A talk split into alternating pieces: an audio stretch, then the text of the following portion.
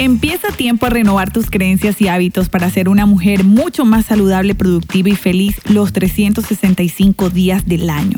Soy Gina Molinares, Master Coach y especialista en liderazgo femenino. Estoy deseando compartir contigo todo lo que sé para ayudarte a mejorar tus hábitos, tu vida y tus resultados.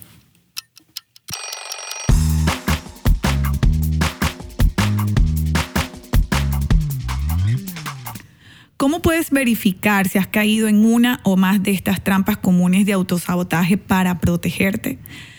Las tácticas para evitar el autosabotaje involucran dos habilidades importantes que debes desarrollar de la inteligencia emocional. Lo primero es la autoconciencia. Esto te ayudará a observar de cerca tus rutinas reactivas frente a la vida, tus negocios y tus relaciones. Y luego la autogestión, que te ayudará a comenzar a cambiar tus hábitos de comportamientos destructivos hacia otros mucho más productivos y beneficiosos para ti, aplicando estrategias realmente efectivas. Te voy a compartir las tres trampas más comunes de autosabotaje y estrategias para liberarte de ellas a tiempo. La primera es ser demasiados complacientes. Pregúntate, ¿mi forma extrema de adaptarme a las preferencias de los demás proviene de un deseo de complacer a otras personas? Si la respuesta es sí, ten en cuenta que el cumplimiento de las expectativas de otros tiene un costo y a veces suele ser muy alto. Tu flexibilidad puede ser un superpoder en algunos casos, pero se convierte en un lastre si sacrificas tu propio bienestar simplemente para complacer a los demás.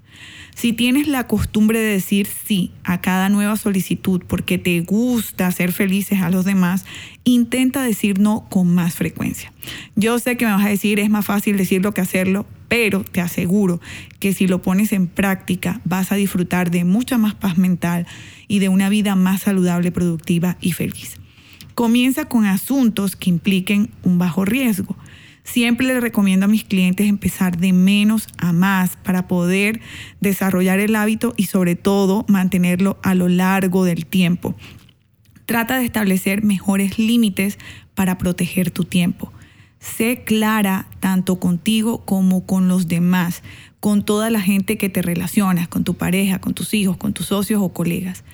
Sé muy clara acerca de cuándo estás y no estás dispuesta a hacer lo que se te pide. Trampa más común es la de la perfeccionista. La perfección es enemiga del progreso, también es enemiga de nuestro bienestar.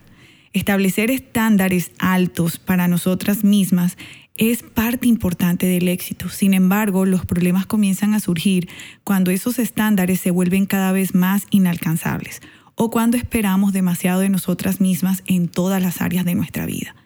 Nos vemos doblemente atrapadas cuando comenzamos a creer que las personas que nos rodean son perfectas y que nosotras también debemos serlo.